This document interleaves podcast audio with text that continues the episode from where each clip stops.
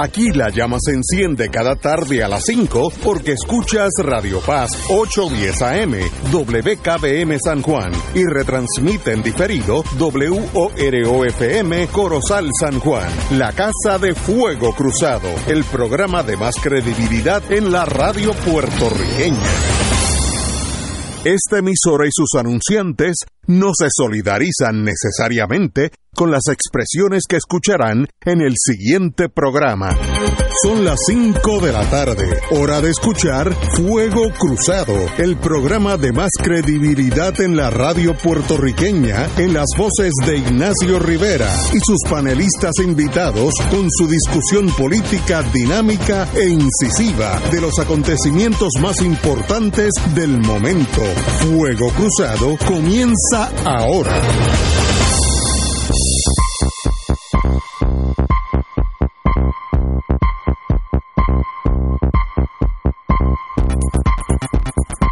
Amigos y amigas, hoy es miércoles, el compañero Richard está en gestiones oficiales.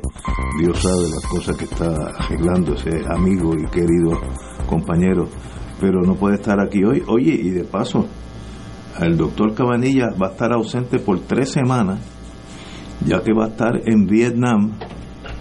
Yo no sé qué estará haciendo allí, pero esos doctores, oye, siempre están dando viajes para de hospital a hospital, como yo digo. Qué bueno, va a estar tres semanas. Ya le dije a dónde tenía que ir en Saigón. Eh, este, ahora se llama Ho Chi Minh, pero, pero en Saigón ya le dije a dónde tenía que janguear. Este, y, tomó nota, así que al compañero oncólogo de primera va a regar su conocimiento en un país que admiro mucho porque pasaron las de Caín y no se rindieron y por más duro que tú le dabas, más duro salían ellos. Así que un país que yo admiro, además que es bello, bello, es un país precioso.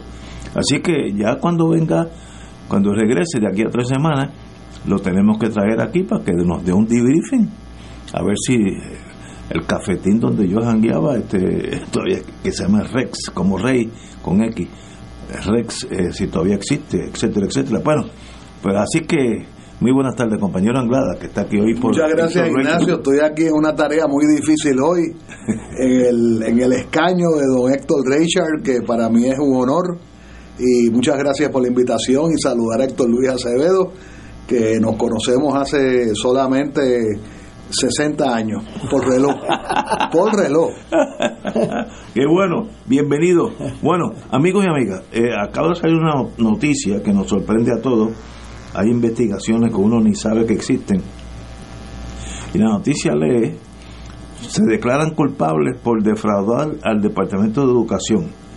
Este, la cantidad fue 213 mil, no, sí, 213 mil dólares, que unos señores, esto es lo interesante, el ex gerente de la Secretaría Auxiliar de Educación Técnica en el Departamento de Educación, un insider, y Kelvin Pagan La Luz, y el empresario Javier Santiago, dueño y presidente de Star Enterprises, se declararon el culpable de, defraudar la agencia Dinero Federal en 213.201 dólares con 7 centavos.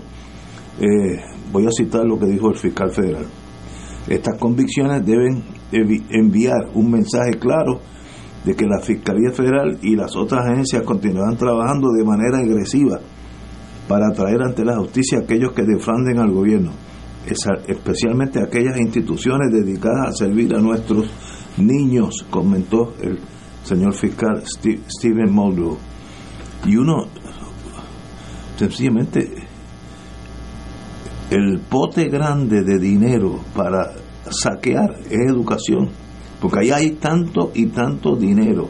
Creo que los Estados Unidos envía 5.5 billones al año para educación, con una tercera parte de los, de los estudiantes, el mismo gasto, y está el, el tumbólogo loco por ahí dando tan sablazos. Estos son casi misdemeanors, 213 mil dólares para probatoria. Pero ese es el país donde estamos viviendo. Yo creo, yo creo que parte de lo que nosotros tenemos que aceptar, que sí ese es el país donde estamos viviendo, donde toda esa gerencia administrativa que vea con el gobierno, muchos de ellos están en la tumbología. Y bueno, y sin hablar de Santa María, que contaminó las alcaldías de Puerto Rico a diestra y siniestra, inconcebible, pero pasó. Ese es el país donde estamos ahora. ¿Qué hacemos con esa realidad? ¿Se podrá contener esta corrupción? Recordemos que el gobierno federal es el que sigue al, al dinero federal, porque en justicia hay muy poca acción, aunque los delitos son idénticos, pero muy, muy poca acción. ¿Qué hacemos? Este es nuestro país, podemos arreglarlo, no tengo idea. Compañero Anglada. Bueno, mira, eh, para, antes de que Héctor Luis nos, eduque sobre eh, todo lo que tiene que ver con educación, precisamente yo llegué a Río Piedra hace exactamente 60 años porque mi padre trabajaba con Cándido Oliveras en la Junta de Planes y don Cándido se lo llevó al Departamento de Instrucción Pública que quedaba en la calle Vela en Atorrey, el edificio donde yo pasé eh, días de mi niñez y de mi preadolescencia eh, y mi padre fue funcionario con un diploma del Colegio de Mayagüez. Fue funcionario varios años eh, del Departamento de Instrucción Pública, primero bajo don Cándido, don Ángel Quintero Alfaro, después le tocó don Ramón eh, Mellado Parsons cuando ganó Ferré. Y por cierto, mi padre era popular y siempre dijo en mi casa, que quien mejor lo había tratado había sido el doctor Ramón Mellado Parsons. Muy bien. Eh, en, el cuatrenio donde precisamente se jubiló. Era un honor trabajar en aquel departamento. Todavía recuerdo los subalternos de mi padre, el señor Valencia, eh, había una señora que se me escapa el apellido ahora, que era de Ponce. Eran, eran personas venerables, y, por ende eh, uno se sentía como familia. Posteriormente mi hermana casó con, con un ayudante de don Ángel Quintero Alfaro, Rafael Torregrosa Colón, varios fueron esposos más de 10 años, más de 12 o 14 años.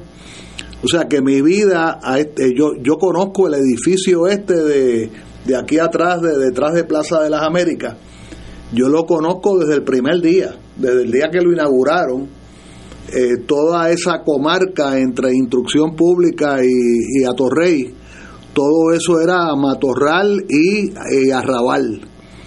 Eh, todo ese barrio Toquío, ¿verdad? Que se expropió para que hoy esté, esté el Choliseo, la Corte Federal, los condominios de la Milla de Oro, etcétera, ¿verdad? es una vergüenza lo que está pasando en instrucción pública y quiero, quiero aprovechar y decir lo siguiente. El debate público se deforma de tal manera que si tú sigues la, el ritmo de la llamada opinión pública, lo que ha traslucido en estas últimas semanas es la campaña para que los padres vayan a recoger la nota de los niños. Pues por supuesto que tienen que ir a recogerla eh, pero fíjate que se está hablando de algo, de algo extrínseco, algo, algo externo a lo que es el acto de la educación del niño, del salón de clase. Entonces, eh, se habla, eh, por ejemplo, los otros días, y todavía está esto en los periódicos, en los medios, la condición de los baños de una escuela, creo, no sé si en Guaynabo en algún sitio, que si está pintada las paredes, que si hay papel de inodoro o no hay papel de inodoro. Por supuesto eso es importante. Pero si vamos a hablar de educación, no podemos estar hablando de si hay papel de inodoro en los baños. Claro que tiene que haber papel de inodoro en los baños, eso es obvio. Y claro que los baños tienen que funcionar. Y claro que los padres tienen que ir a recoger las, notas de los niños a la escuela. Lo que pasa es lo que no hablamos en Puerto Rico, es que los padres de esos niños son el origen del problema. En otras palabras, los niños son meramente el resultado, ¿verdad?, exponencial de unas generaciones anteriores que vienen de lo mismo. O sea, en mi humilde opinión, yo puedo estar equivocado, pero hay, hay miles de madres puertorriqueñas, de madres y de abuelas puertorriqueñas, que usan el horario escolar de la escuela elemental como una guardería infantil. Para ellas, pues tener unos, unas horas, digamos, entre comillas, de asueto, para ellas hacer las tareas pues del hogar, las tareas personales. Pero entonces ese niño hay que darle, hay que custodiar la asignatura. Hay que, hay que ver si, si, como decíamos nosotros, si hicieron la asignación. Eh, ¿qué, te, ¿Qué te dieron de asignación en la escuela? Entonces, claro, eso presupone un padre, una madre que eh, sepa leer, sepa escribir, cosas elementales, sepa sumar, sepa restar y que no vea la escuela del niño casi, casi como un impedimento, como una molestia. Y entonces eh, los debates sufren como, como que se atrofian. No estamos hablando de la educación de los niños. Estamos hablando de que no se recogen las notas, que, es, una, que es un crimen de lesa humanidad. Estamos hablando de que hay un baño que no sirve. Eh, y hemos hablado desde este micrófono muchas veces que el problema de cada comienzo de clase es, uno ve un montón de gente pintando paredes. Mire, usted no tiene que pintar ninguna pared. Eh, lo último que usted hace cuando arregla una propiedad es pintar la pared Usted tiene que encargarse de que la plomería sirva, la electricidad sirva, de que no haya comején. Eso es lo importante. Y si no hay salón, váyase a un árbol y dé la clase en un árbol. Tú que hablabas de Vietnam ahorita. Eso yo lo vi con mis Y yo también lo vi porque yo visité Vietnam del Norte en el año 72. Cuando estaba caliente. Y después, después visité el Vietnam reunificado en el 78 si no hay salón, pues dé la clase debajo de un árbol. Y estos muchachos que se tuman estos cientos de miles de dólares casi rutinariamente. Bueno, bueno, Ignacio, tú sabes la, significa? la contestación, tú la conoces, en la estructura de, de, pena de delito, en la estructura federal, es mucho más leniente que en la estructura estatal. Tú te robas un millón de pesos en una de esas transacciones eh, cuasi gubernamentales y te echan par de años. Y esos par de años los vas a cumplir en un campamento de custodia mínima, como le va a pasar al alcalde de, de, de Guainabo. El alcalde de Guainabo yo pago peso a Morisqueta, que va de cabeza para un campamento, campamento custodia mínima, eh, presumiblemente en el norte de la Florida, a menos que él, él, él que él solicite y le otorguen alguna otra jurisdicción. Y ahorita quiero hablar algo del alcalde de Cataño que se me quedó anoche, que yo creo que es importante. Compañero, otros acusados de defalcar el Departamento de Educación, estos son pequeños em, empresarios, no son los grandes eh, que hemos también conocido aquí. ¿Qué hacemos con esa realidad? Bueno, yo primero pues me uno al enfoque de, de Rafael Anglada entre lo sustantivo y lo, y lo formal. Este es el único país del mundo que celebra que solamente el 60% de sus niños se colgaron en los exámenes. Yo no, yo no conozco, solamente, si es una celebración del gobernador, la secretaria de Educación, de que solamente el 60 se colgaron este año. O sea, porque estaba más alto. En Vietnam, si alguien viene a proponer eso, lo mandan a un campamento de reeducación. que no es, de custodia mínima. Que no es de custodia mínima, ¿sabes? Este, bueno, este es un tema que a nosotros nos toca muy de cerca por varias cosas. Lo primero es que quién los acusa el gobierno federal. ¿Dónde rayo está el gobierno de Puerto Rico? Nosotros hablamos de libre determinación, de gobierno propio, pero caramba, si, si, si nosotros no arrestamos a nadie de los nuestros, pero ¿y qué es esto?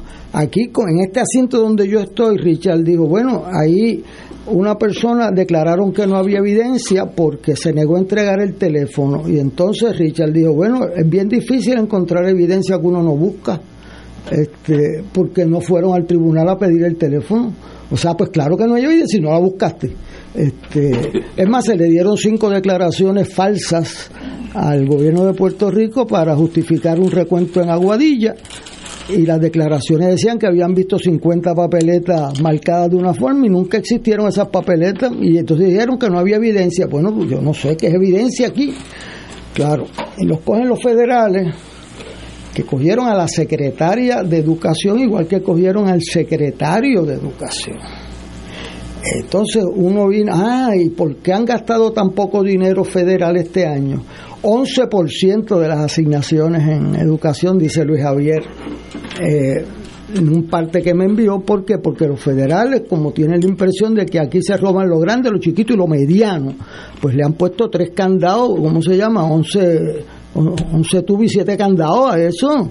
O sea, porque tienen la impresión que la secretaria de Educación, ahí está la evidencia, que mandó a darle unos contratos a la compañía de su secretaria y un funcionario que no dicen el nombre, funcionario C, que dijo, no, mire, ya no cualifica, que le estoy dando la instrucción que usted lo apruebe. Y dijo que no. Ese funcionario C es el puertorriqueño noble que está allí trabajando y no se, y no se dobla. Entonces, pues, eh, hoy tenemos dos secretarios de educación convictos. ¿Sabe lo que es eso por un muchacho? Bueno, si los grandes lo hacen, porque el chiquito no? Entonces mira esto, esto es una centavería para los federales, pero lo que lleva es el mensaje, no la cantidad. Lo que no pudiste leer fue que ese servicio que ellos cobraron no se prestó. No, sí, es, un, un, robo, casi un, un, hurto de dinero. No, no, no, es un robo, no es casi un robo. es un robo doble porque se robaron el dinero al gobierno y se lo robaron a los niños en servicio. Y esa, ese celo por los niños es algo que, se nos está escapando. Yo vengo de escuela pública, Rafi también. Yo tuve una educación muy buena y en la Universidad de Puerto Rico yo fui a Harvard en el verano, al Law School, y eran los que escribían los textos, pero Miguel Velázquez Rivera, Raúl Serrano Hayes, le daban años de distancia en cómo se enseña o sea que aquí no hay, tuve una, educación muy buena, por eso cuando van a escuela graduada no tienen problemas. Y eso eh, es el orgullo de Puerto Rico. La escuela de medicina que gradúa 95% con los boards aprobados. O sea, eso no, no se puede dejar pasar, este es nuestro país. ¿Dónde está justicia? Muy bien, gracias. Debe estar buscando la evidencia que nunca buscó, porque no están arrestando a nadie. Entonces, para mí como puertorriqueño me duele mucho que uno se habla que le pasen jurisdicción a Puerto Rico, que eliminen la Junta. Bueno, esa es en la medida en que nosotros nos gobernemos bien. Aquí no había fraude en el gobierno. Y ahora tú le dices eso a un muchacho joven y cree que le estoy haciendo un chiste. Díganme cuántos convictos hubo aquí en el 40, en el 50, en el 60. Ninguno. ¿Por qué? porque esos funcionarios era un orgullo trabajar para Puerto Rico. Era, pero fueron los valores y se nos fue cambiando el país a un individualismo de dame lo mío ahora. Y entonces, pues eso por 200 mil pesos van presos ahora. Y no solamente van presos, van desgraciando toda la familia y el, y el método. A mí se me ocurrió esta mañana en un programa de radio que cuando yo le fui a donar un dinero a Pablo José para su campaña, yo tenía que certificar allí que yo no tenía contratos con el gobierno federal. Y yo he notado que 90% de los casos de corrupción en Puerto Rico son gente que contratan con el gobierno de Puerto Rico. Y yo creo que debemos explorar con seriedad, ¿verdad? Porque aquí uno dice las cosas y después no pasa nada, pero con seriedad el traer esa prohibición a Puerto Rico. Si tú estás haciendo negocio con el gobierno, no puedes estar metido en fundraising político, porque eso se presta un quid pro quo, yo te ayudo ahora y tú me devuelves después, pero con creces. Entonces yo he traído el tema de que hay que ver el financiamiento de las campañas para evitar el inversionismo político y la manera constitucional, porque uno puede tener la idea que quiera, pero constitucional es dando un fondo electoral suficiente grande para que tú no tengas que depender de los grandes donantes y prohibirle a los que tienen contratos con el gobierno que estén metidos en donativos políticos. Esa, esa es una alternativa real. ¿Dónde estaba el amigo ese de, Ignacio? Estaba corrompiendo alcaldes de todos los partidos. Santa María. Santa María, y hay otro ahí que, que son bien bravos cuando dan los discursos, pero cuando los cogen hay que ponerle un, una, un tubo en la boca para que no siga hablando. Ha metido alcalde expreso todo lo que da. ¿Dónde estaba ese tipo? El amigo Ángel Pérez de Guaynabo es una persona que estuvo luchando por esa candidatura como por 20 años tuvieron que posponer un matrimonio porque su esposa vivía en el precinto 4 y él en el precinto de Guaynabo. Y se casaron, yo los vi allí en las actividades, ella renunció a la judicatura para dedicarse a eso. Era juez, Y entonces, eh, ahora miren la cara en ese periódico. Esa persona, o sea, eh, llegó allí y a los meses estaba metiéndose una faja de dinero en la, en la media o sea, yo no llevo mucho, ningún caso, una vez, un caso criminal. Cuando tú tienes un retrato de una persona metiéndose una faja de, pesos cash en la media, o tienes una grabación que le dice, dame más, dame más, o yo soy tal persona y estoy muy con, very happy, dijo un alcalde. Eh, bus, very happy, very happy. y lo tienen grabado con eso. Tú le pasas eso a un jurado y olvídate de eso. Pues, entonces aquí este no quiso transar y ahora va cinco años preso. Hubo una que por recibir un regalo de dos mil dólares le metieron nueve años en la corte. Una carterita, sí. Una cartera de dos mil dólares, nueve años. La hija de un alcalde PPD nueve años y a este que de una después le revocaron la sentencia y pero por otras razones sí este, pero ya había cumplido más de dos años preso. Este, entonces, pues. Y eso tiene posibilidad de cambio. Sí. Porque, porque yo veo, uno se desespera. ¿Cómo que se desanima. No, no, le da taquicardia a uno. Entonces después me dice, no, yo le pregunto, ¿y quién fue quien lo acusó? El gobierno federal. Oye, ¿y el FEI? ¿Y, y, y la policía de Puerto Rico? ¿Dónde están? Y el Departamento de Justicia, muy bien, gracias. No, no, no. O sea, esto deprime al puertorriqueño además nosotros teníamos unas leyes para los alcaldes que déjeme decirle lo que me dijo Noel Colón Martínez a mí, que nosotros lo entrevistamos para la historia, y Noel murió el año pasado, y Noel llevó un caso contra un alcalde popular. Entonces, eh, por un informe del Contralor, cuando Muñoz Marín recibió un informe del Contralor que tenía señalamiento serio, y lo que hizo el alcalde fue pasar de una partida sin permiso a otra partida. No fue que se robó los chavos, sino que lo hizo sin autorización y, no pidió nunca. Y Entonces, pues, eh, Noel fue con el secretario de Justicia a ver a Muñoz Marín para decir para ver si Muñoz aprobaba. ustedes tienen un caso contra él, me ayudó a inscribir el partido, todo eso, pues ustedes lo llevan. Asegúrense que los turados no sean de ese pueblo, ¿sabe? Le dijo Muñoz. este, lo cual demuestra el acumen y efectivamente no lo sacaron convicto. Pero tú recibías un informe del Contralor y nosotros mañana vamos a presentar el libro de Miguel Hernández Agosto. Y Miguel me dice que recibieron un informe de irregularidades administrativas del alcalde de Las Piedras y que Muñoz lo mandó a buscar porque era de las piedras y usted me le pide la renuncia al alcalde y él decía pero robó algo no nos robó pero no no puede administrar ese pueblo eso me trae la renuncia el lunes y el sustituto también, ¿sabes? Así fue que, eh, y eso pues creaba, porque la figura del gobernador tenía el poder de suspender los alcaldes. Ese poder se le pasó primero a la oficina del municipio y en ocho años no suspendieron un solo alcalde. Claro, nombraron al abogado de los alcaldes, el director de su oficina. Ahora lo tiene el FEI el FEI se ha desprestigiado eh, tremendamente y es una gran pena porque hay que ver con qué lo van a sustituir, ¿verdad? Porque si tú sustituyes algo malo por algo peor, pues entonces no vamos para un sitio. Tiene remedio, pero necesita mucha voluntad. Necesita voluntad porque el país se ha debilitado en su respeto al servicio público. tú ves las encuestas y los servidores públicos pues salen muy mal. Y entonces vienen aquí a defender que le den nueve días libres adicionales porque eso no tiene impacto fiscal. Eso, debe ser una varita de oro porque tú sabes cómo tú das nueve días libres.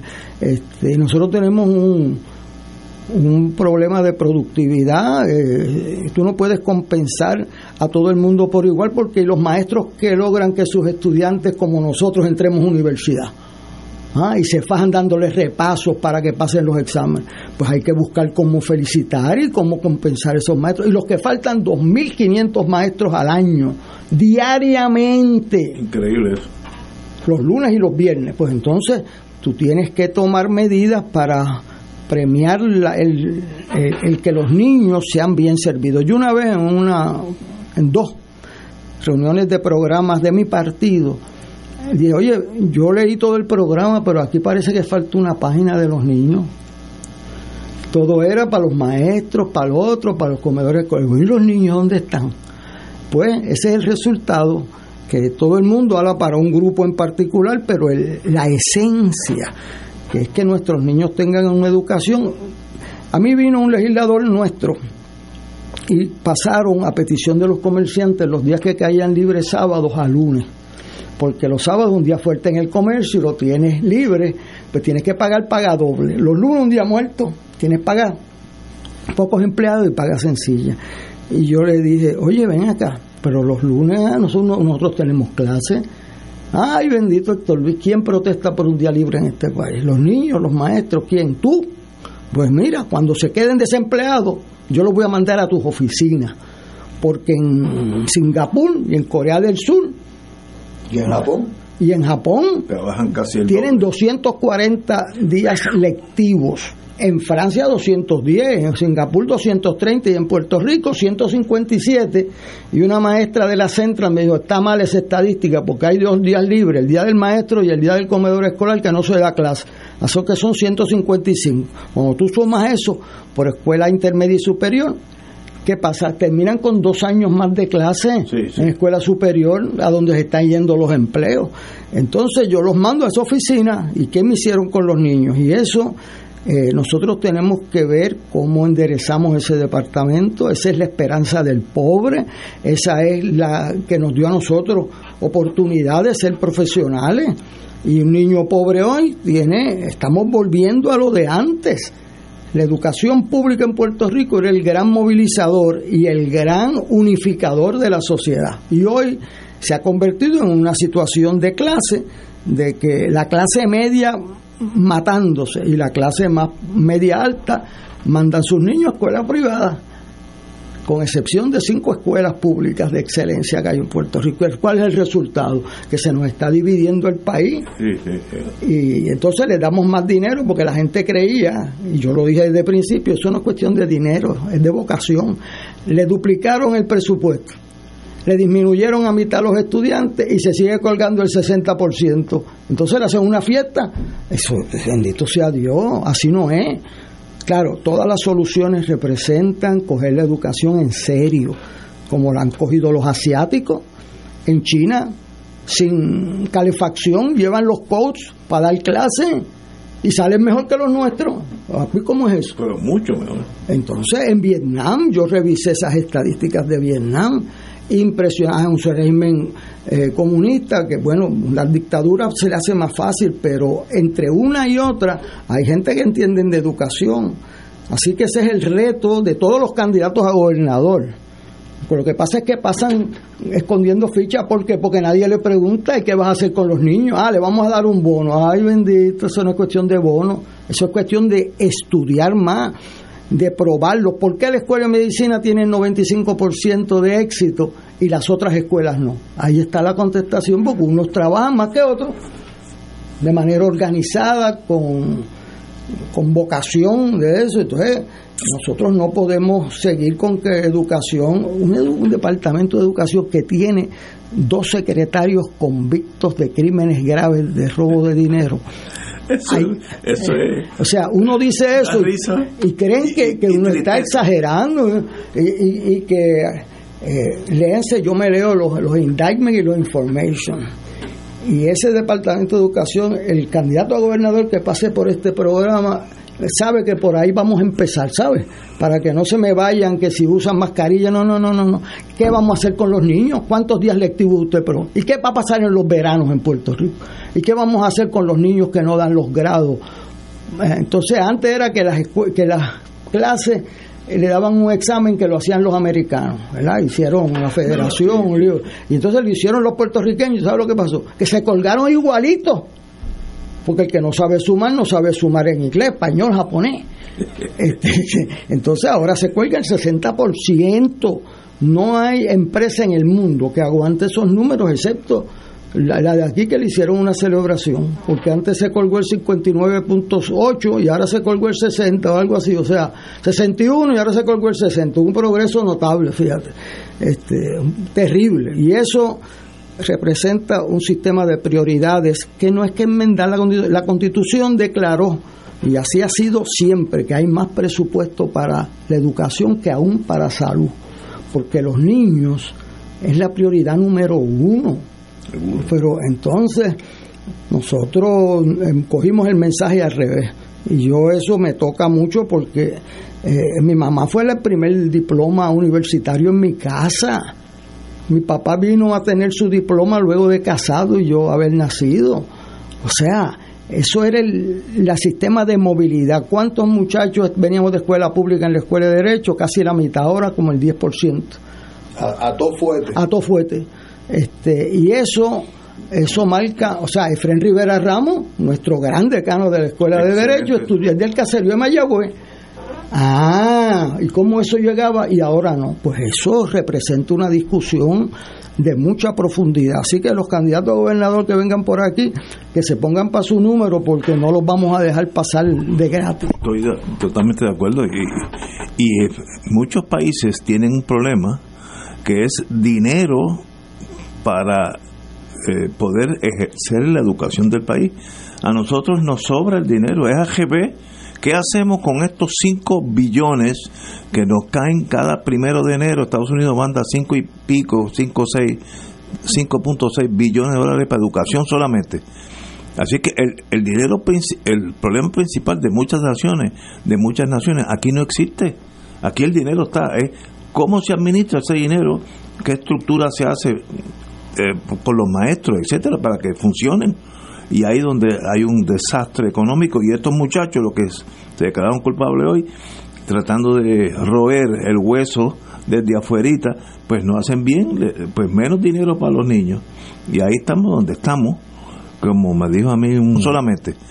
Así que el, el dinero el problema principal de muchas naciones de muchas naciones aquí no existe. Aquí el dinero está es cómo se administra ese dinero qué estructura se hace eh, por los maestros, etcétera, para que funcionen. Y ahí donde hay un desastre económico y estos muchachos, lo que se declararon culpables hoy, tratando de roer el hueso desde afuerita, pues no hacen bien, pues menos dinero para los niños. Y ahí estamos donde estamos, como me dijo a mí un de muchas naciones, aquí no existe. Aquí el dinero está, es cómo se administra ese dinero, qué estructura se hace eh, por los maestros, etcétera, para que funcionen y ahí donde hay un desastre económico y estos muchachos, lo que se declararon culpables hoy, tratando de roer el hueso desde afuerita, pues no hacen bien, pues menos dinero para los niños. Y ahí estamos donde estamos, como me dijo a mí un... Aquí trajimos los otros días, hace menos de un mes, a un joven tenor, ¿Te acuerdas? Sí, sí, me acuerdo, muy bien. Eh, que es eh, resultado del residencial Ernesto Ramos Antonini, sí, me acuerdo. aquí en Atorrey. En la escuela de música. Y los otros días yo hablando con un cirujano, que es una promesa para Puerto Rico, que está empezando a vivir y se está quedando con la medicina, y hablando con él, resultado del residencial Rafael López Nusa en Ponce, paréntesis, Rafael López Nusa fue mi abuelo materno y eso motivó pues una conversación. Ese cirujano es una promesa para Puerto Rico y no quiero dar el nombre para que no se malinterprete. Hay un problema de, eh, de, que, de que el muñeco no funciona ¿Por qué el Departamento de Justicia de Lela eh, no genera acusaciones? Yo tengo mi teoría. Usted no puede cambiar un país de 9 a 4 y media de la tarde. Usted no puede cambiar una, una sociedad, digamos, una economía, trabajando 8 horas, entre comillas, al día, con no sé cuántos días de vacaciones Ahí es donde entra el comentario de Paquito, el ex secretario de Hacienda. Por supuesto que los nueve días esos libres, él podrá decir lo que le dé la gana y, él es un hombre que sabe lo que está diciendo. Pero si nueve días no le afectan al erario, hay una de dos alternativas. O él está equivocado o no hay productividad en el gobierno. Eh, la manía que tienen los municipios, por ejemplo, en Navidades, de, cerrar los municipios. Bueno, pues claro que es un ahorro, pues claro, si tú cierras un edificio y apagas el aire acondicionado y apagas la luz, pues claro que te vas a ahorrar un montón de dinero, eso es obvio. Pero no vas a producir, no vas a dar servicio, etcétera. Una cosa que quería aprovechar y preguntarle a Héctor Luis su opinión yo recuerdo para la década del 80, cuando ya Hernández Colón había regresado a la gobernación, que se habló muy efímeramente de abrir los tribunales de noche, de abrir salas de justicia de noche. Lo mismo que hay de 9 a 12 y de 1 a 4 y media en, papel, en papel, en el ELA, eso es en papel Abril, un turno de noche, me voy a buscar fuete con mis compañeros abogados. Me voy a buscar fuete, pero yo no le tengo miedo al fuete. ¿Por qué digo eso? Porque si no hay tiempo, pues vamos a crear el tiempo. Vamos a, pagar, vamos a, a correr los calendarios de trabajo. Por ejemplo, yo litigué en la estatal, de lo cual me siento muy orgulloso y me siento nostálgico incluso y hasta pienso en regresar. Pero usted está en una sala y esperas toda la mañana que llamen tu caso y cuando tú crees que van a llamar tu caso, son las once y media y el juez te mira y te dice, compañero, es que el personal de sala tiene que almorzar. Eh, vamos a dejar esto para la una y media de la tarde. Entonces no es la una y media, es a las dos, a las dos y cuarto. En el sistema eh, eh, de justicia estatal, en pocas palabras, ¿verdad? Uno pinta con brocha gorda y deja chivo, ¿verdad? Pero con pocas palabras, no ha cambiado nada en 25 años, nada, nada. No, no ha ocurrido nada. La única diferencia que ha ocurrido, por lo que yo escucho en, en los medios de comunicación, que para casos de violencia doméstica pues hay una hay una acompañante una eh, se llama socióloga. No no no es interventora es este una acompañante. Me van a entender las compañeras. Una persona que acompaña a la víctima a que los fiscales están convocados a comparecer a regla 6 entre comillas porque la fiscal Parra dijo por televisión una cosa que yo no sabía que es que hay unos fiscales que están siendo nombrados con fondos federales y que no tienen las destrezas de, de un fiscal, son recién graduados, que están siendo nombrados para atender la violencia doméstica y para comparecer en regla 6 y no aguantan el empuje, porque uno tiene que ser valiente y tiene que en un momento dado que usted vea al tribunal eh, flojito, usted tiene que pedir la reconsideración, usted tiene que pedir cuál es el Estado de Derecho. Y entonces el problema que Héctor Luis ¿verdad? pregunta y que todos nos preguntamos es que esto puede cambiar, pero no puede ser con la con la con la morra, ¿verdad? De que de que a la usted llega a una agencia de gobierno Lléguese a una agencia de gobierno a las once y media de la mañana y pida un documento y le van a decir que regrese a la una. Y si usted llega a las tres y media, le van a decir que venga el otro día. porque hay toda una sociología de la prisa de uno irse. Pues mire, pocas palabras, para que mucha gente me critique. ¿A usted no le gusta el trabajo del gobierno? Váyase del gobierno. Váyase del gobierno. Váyase, mire, váyase a vender camisas a Plaza de las Américas. Váyase a vender zapatos. O váyase a vender eh, joyas. Lo que usted quiera. Pero, pero si usted no sirve, y el problema es que estoy hablando, me van a dar fuete, porque estoy hablando en contra de los derechos individuales de los compañeros trabajadores, etcétera, etcétera, etcétera. Pero el problema es que esos empleados trabajan con las contribuciones de los poquitos que sometemos planillas de contribuciones.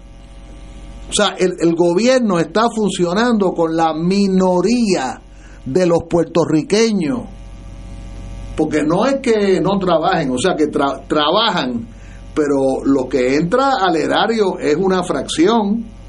En Puerto Rico trabajan centenares de miles de seres humanos.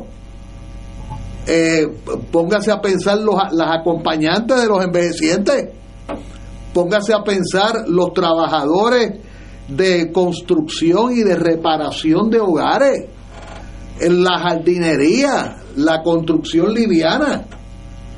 ¿Cuánto de eso llega al Departamento de Hacienda? Tenemos que ir a una pausa, amigos. Son las seis menos cuarto. Vamos a una pausa y regresamos ya mismo con ustedes. Fuego Cruzado está contigo en todo Puerto Rico. Oro 92.5 FM te invita a recordar y disfrutar la historia de uno de los grupos más famosos que ha trascendido generaciones, The Beatles Magical Tour, del 8 al 20 de agosto del 2024. Viaja con nosotros a Inglaterra en un encuentro musical y cultural lleno de historia. Visitaremos las ciudades de Londres, Stonehenge, Oxford, Stratford upon Avon, Chester, York y Cambridge. En Liverpool visitaremos los lugares relacionados a The Beatles, incluyendo una noche la Caverna Club para disfrutar de música en vivo. El viaje incluye pasaje por Iberia, hoteles cuatro estrellas, todos desayunos, servicio privado de autobús, impuestos y cargos hoteleros. Información Culture Travel 787-569-2901 y 787-454-2025. Espacios limitados. Nos reservamos el derecho de admisión. Ciertas restricciones aplican. Culture Travel, licencia 152 AV90. Todos los jueves Radio Paz y la Administración del Seguro Social te ofrecen un espacio informativo para orientarte y aclarar todas tus dudas sobre los derechos, requisitos y obligaciones para poder disfrutar de sus beneficios. Plantea tus preguntas por el 787-349-82 y conoce antes que nadie los detalles concernientes a cambios y nuevas regulaciones escuchando todo sobre Seguro Social con Víctor Rodríguez los jueves a las 11 de la mañana por Radio Paz 810 AM.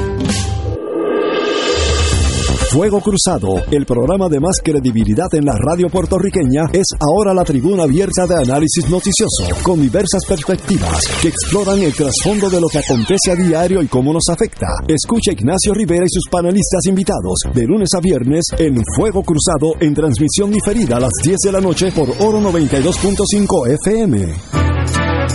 AESA, la pequeña gigante, te invita a sintonizar su espacio radial AESA Informa. Todos los jueves a las 4 de la tarde se estará ofreciendo información relevante a los pensionados y jubilados de Puerto Rico. Te esperamos a esa Imparable, auspiciado por MMM Alianza. Despierta con la gracia de Dios iluminando el sendero y responde al llamado de congregarnos en su nombre cuando el sol despunta en el Santuario Nacional de Nuestra Señora, Madre de la Divina Providencia, tempranito en la mañana, sábado 2 de marzo. 5 y 30 de la madrugada, para otra misa de madrugadores, la celebración eucarística que se ha convertido en tradición y fuente de bendiciones para la familia católica. Se llevarán a cabo confesiones previo a la Santa Misa. Participa en este encuentro mensual y comienza el fin de semana en paz y renovado, asistiendo o escuchando la transmisión en directo. Misa de madrugadores por Radio Paz 810 AM o Radio Paz 810.com y Oro 92.5 o Radio Oro FM.com. Info santuario de la providencia.org 787-646-9448. Y ahora continúa Fuego Cruzado.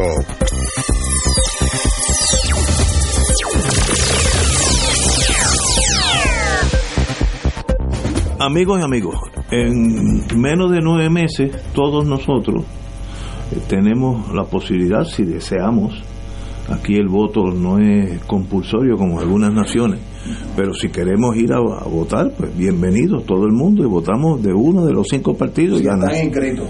O- obvio, si no te inscribiste, pues quédate en tu casa tranquilo. Que yo todavía hay muchísimo tiempo para inscribirse, todos deberíamos votar. Eh, pero la pregunta es, la, ¿dónde estamos? Y Tulis conoce de ese mundo mucho mejor que nosotros. En torno a estas elecciones que se aproximan, que ya están ahí, menos de nueve meses, eh, en mi vida es un weekend largo, esos son nueve meses. Eh, ¿Dónde estamos? Vamos a tener problemas que tuvimos en la última elección, que no llegamos, no llegaron algunas papeletas, que yo me acuerdo que yo te llamé a ti y tú me dijiste, bueno, pues tiene que hacer esto y esto y esto, pero si no yo estaba perdido. El colegio donde, donde yo iba a votar decía cerrado. Es una mala, es un mensaje que es fácil de captar. Es subliminal, subliminal. ¿Por dónde estamos para estas elecciones que ya están ahí? Bueno, eh, lo primero es que las elecciones em, empiezan el 2 de junio con las primarias. O sea, eso es el 2 de junio, queda marzo, abril y mayo, tres meses y, medio para las primarias. En las primarias hay todos los votos son mixtos. Por lo tanto, eh, la máquina de votación en un sentido em, que cuenta los votos, máquina de contar votos, es más necesaria en las primarias que en las elecciones porque en las primarias todas las papeletas son mixtas, que es donde la máquina tiene que trabajar. Tiene que pensar. tiene que, claro, como hemos visto en la tarde de hoy, tú tienes que pensar la posibilidad real que se vaya a la luz. Uy, no me digas. ¿verdad? Entonces hay una batería para eso y que la batería aguante, o sea, Se, se fue en el 80 ajá, pero me lo vas a decir a mí. en el Coliseo. El que me quedé oscura fui yo. y entonces Romero apareció declarándose ganador. Estaba allí, yo estaba al lado de Rafael Hernández Colón en el año 80 en el O sea, Coliseo. un autoproclamación del gobernador cuando estaba abajo. O sea, eh, sepamos que esto se ha ido complicando con el tiempo y después el tra- intento de golpe de Estado de Rivera Chats eh, en agosto del, 2010, y- del 2019, 2020, perdón. Este, y eh, la comisión aprobó una ley el 20 de junio del 2020, a cinco meses de las elecciones, ordenando unos cambios tecnológicos mayores en la comisión, inscripción tecnológica, eso. Entonces, ¿qué pasa? Todos esos cambios eh, suenan para alguna gente bien en papel. Ayer salió un adversario mío, Bausá, que sabe de elecciones, diciendo lo que yo había dicho aquí. Si esto sigue como va, eh, aquí puede haber serios problemas que no haya resultado en el mes de noviembre de las elecciones. ¿Por qué? Porque siguen dando procedimientos, eh, derechos, eh, sin ver las consecuencias administrativas de eso. En derecho electoral hay una norma que para que un derecho sea derecho tiene que ser administrable. Más vale una onza de administrabilidad que una libra de buenas intenciones. Porque si yo le digo, todo el mundo aquí tiene derecho a votar por correo, eso presume tres cosas. Primero, que los correos lleguen y nosotros en el Tribunal Electoral mandamos una notificación y nos devolvieron el 30% de las cartas. Ponen ahí que pueden mandar los votos por correo que ahora dan para 700 mil personas, a que lo pueden echar la semana de las elecciones. O sea que cuando se estén empezando, con, pueden llegar votos, 100 mil votos, esta vez con 200 mil votos en el 2020. Fue un caos al punto que el presidente de la comisión removió de su cargo la directora de voto ausente. Nadie se recuerda de eso, que andaba gente allí con paquetes en la mano, que se desaparecían paquetes y venían paquetes y eso fue un caos. Pues ahora si anuncian eso del voto por correo de esa manera, eso tiene la posibilidad real de traernos serios problemas, porque el, correo ahora mismo no acepta todas las direcciones. Eliminaron una, una línea de su, eh, en el caso mío me eliminaron urbanización y yo vivo en la calle 1 a 1. ¿Sabe cuántas calles 1 hay uno en San Juan? O sea, a mí no me llegan cosas entonces, si eliminan una línea, etcétera, ya hay 6.000 electores que están inscritos, que han votado, pero no entran en el registro de las direcciones y lo acaban de mandar a hacer manual. O sea que eso hay que los procesos técnicos no son perfectos y el que se cuente por máquina no indica que van a respetar tu voluntad. Y aquí eh, en este programa yo vine a decir en el 2020, mire, se van a perder votos, se perdieron 100 mil votos en el 2016 por acumulación, ¿por qué? Porque hasta Ignacio creo que cayó en esa redada, porque usted vota por 4, por 5, ah, por 6, por acumulación en las primarias, pero en la elección puede votar no más que para uno para el Senado y uno para la Cámara. Si vota por 6 o vota por 5, le ofrezco, pues anula. No le votó por nadie. Se perdieron 100 mil votos, que eso, decide cualquier elección. Eso te iba a decir. Empezando este, por el voto mío, nadie, no mucha gente sabe ese, ese por 26 votos. 29, no me quites tres que peleo. 29 de un cuarto de millón, de 250 mil votos. Entonces, las normas electorales se hacen para elecciones cerradas. Si usted ganó por 100 mil votos y 10 mil fueron incorrectos, pues ganó por 90 mil, no, no crea. Pero en Puerto Rico siempre hay elecciones cerradas, sea para alcalde en Aguabuena por 5 votos, en San Juan por 29, en la gobernación por 3 mil o sea, este, y usted no puede depender de la suerte con las elecciones. Ahora, ¿tú ves problemas en el voto por correo? Eh, oh, grave. Yo tengo una solución para eso, pero aquí no hay diálogo. La solución es porque ese voto por correo es donde siempre hay problemas en Estados Unidos porque alguien firma por la persona, se lo llevan escrito. Así es que se han anulado tres, cuatro elecciones, incluyendo el alcalde de Miami y un escaño senatorial en Carolina del Sur. O sea, eso no es una teoría. Entonces yo le propongo que se haga lo que se llama early voting.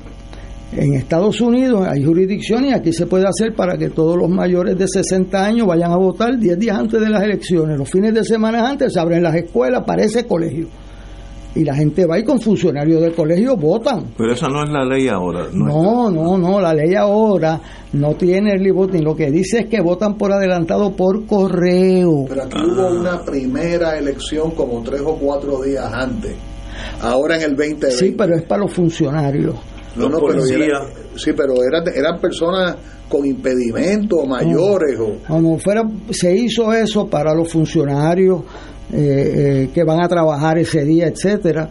O sea que ya se probó y funcionó bien esa parte. La que no funciona bien es la de correo, porque el correo de momento recibe un cuarto de millón de, de votaciones. Entonces, cuando las reciben, se supone que tú mandas una copia de tu identificación. Si no la mandaste, tienen que abrir ese paquete, ponerlo aparte de esa solicitud y llamarte que la traiga. Eso toma meses.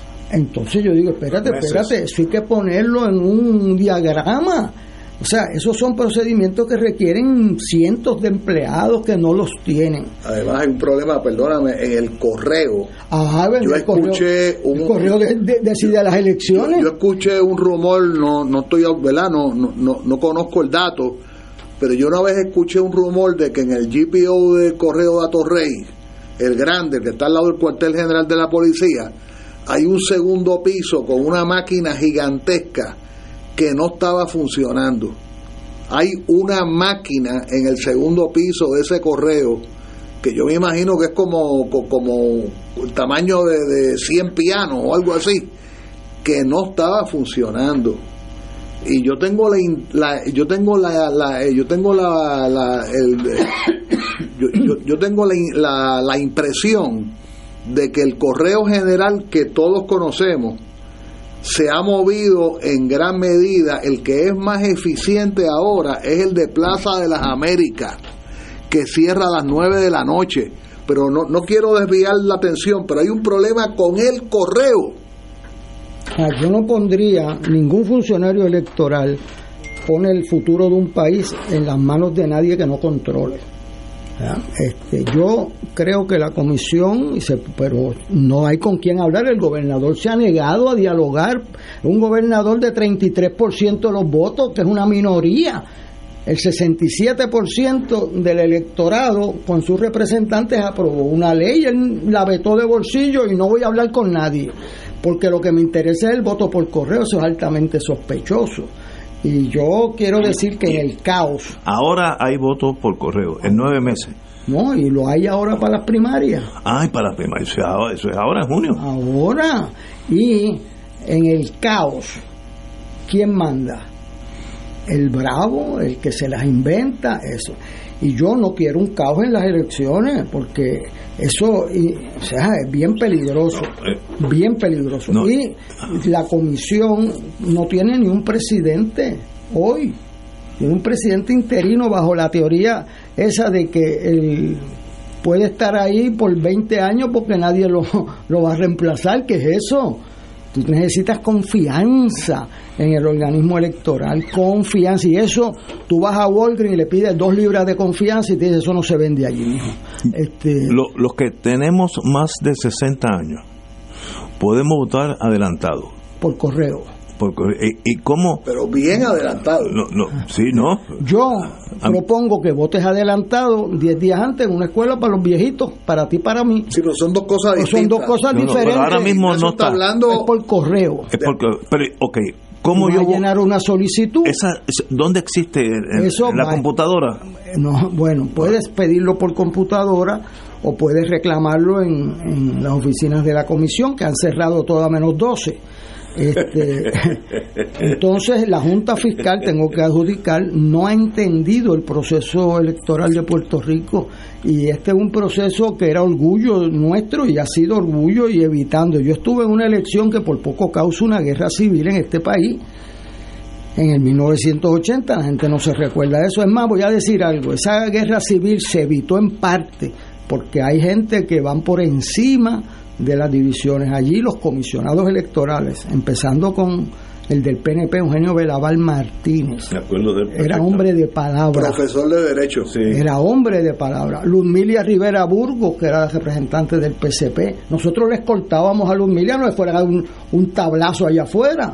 Porque allá abajo habían cientos. En Valencia. En Valencia. O sea, eh, David Noriega era el comisionado del PIB este, y yo era el Partido Popular.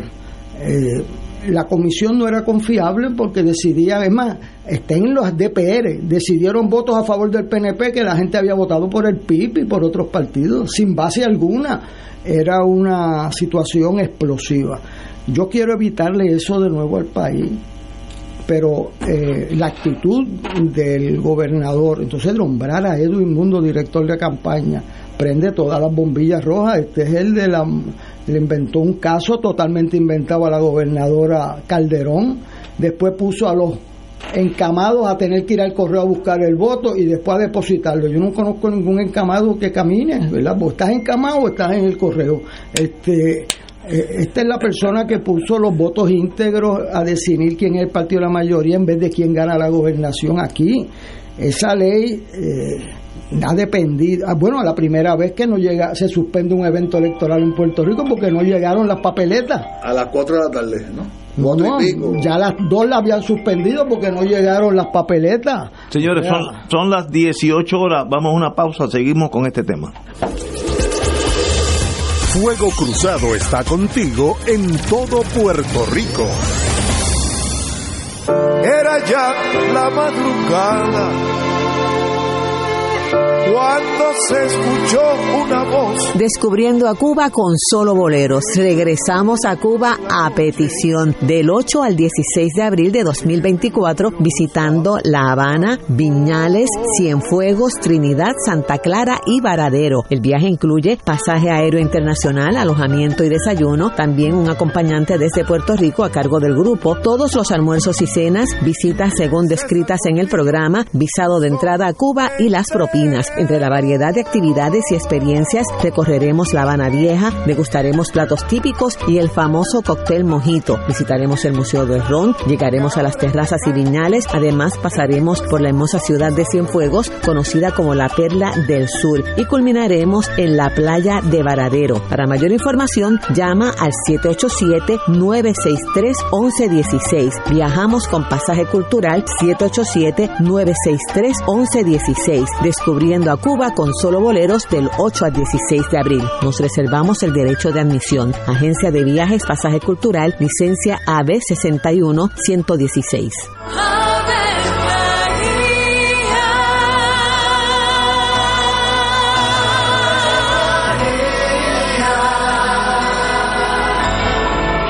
Ángel del Señor anunció a María. Y ella concibió por obra del Espíritu Santo.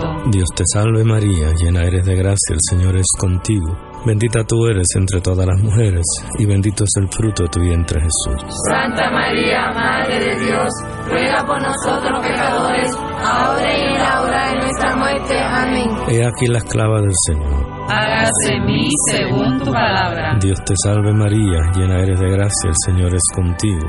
Bendita tú eres entre todas las mujeres, y bendito es el fruto de tu vientre Jesús. Santa María, Madre de Dios, ruega por nosotros pecadores, ahora y en la hora de nuestra muerte. Amén. Y el Verbo se hizo carne. Y habitó entre nosotros. Dios te salve María, llena eres de gracia, el Señor es contigo.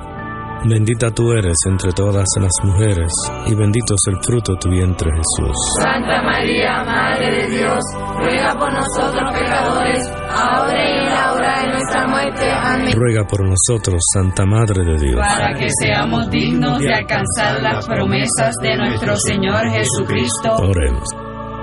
Derrama, Señor, tu gracia sobre nosotros, que por el anuncio del ángel hemos conocido la encarnación de tu Hijo para que lleguemos por su pasión y su cruz a la gloria de la resurrección, por Jesucristo nuestro Señor. Amén. Gloria al Padre, al Hijo y al Espíritu Santo. Como era un principio, ahora y siempre, por los siglos de los siglos. Amén.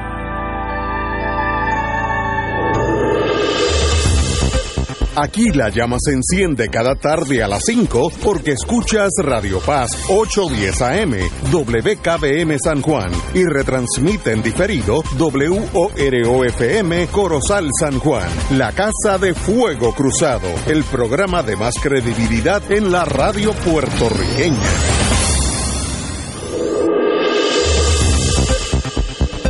Y ahora continúa Fuego Cruzado.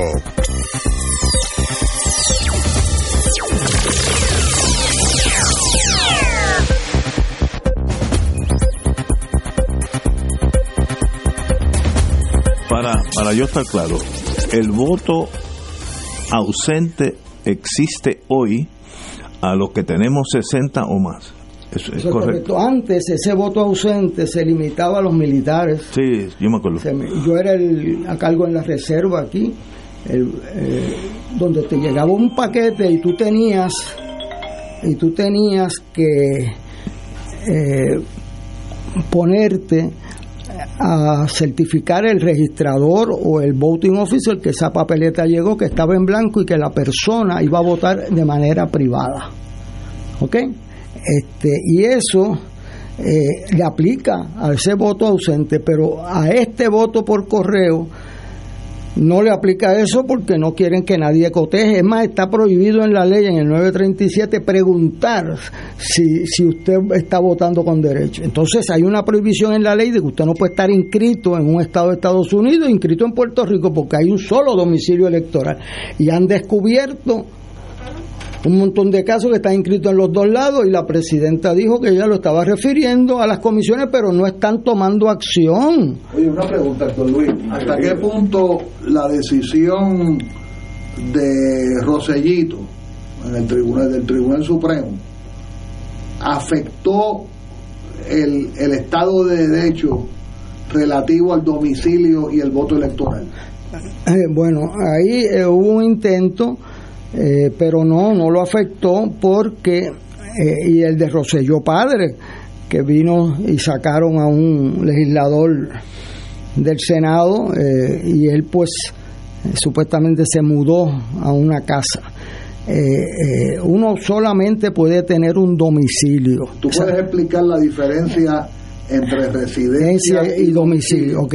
Usted puede tener múltiples residencias. Usted tiene una casa de veraneo en, en Nueva York o en Florida y la visita, y, pero usted tiene que definir que usted solamente puede tener un domicilio. ¿Qué es un domicilio? Donde usted realiza los principales actos de su vida, usted tiene el ánimo de regresar, el ánimo manendi revertendi, o sea, el ánimo de vivir allí, y ahí giran las principales eh, actividades de su vida. Usted puede coger un domicilio por razones de trabajo, una residencia por razones de trabajo o estudio, ¿verdad? Pero el domicilio es en Puerto Rico pero no puede inscribirse en Florida e inscribirse en Puerto Rico y votar en los dos sitios. No puede, y la ley lo dice.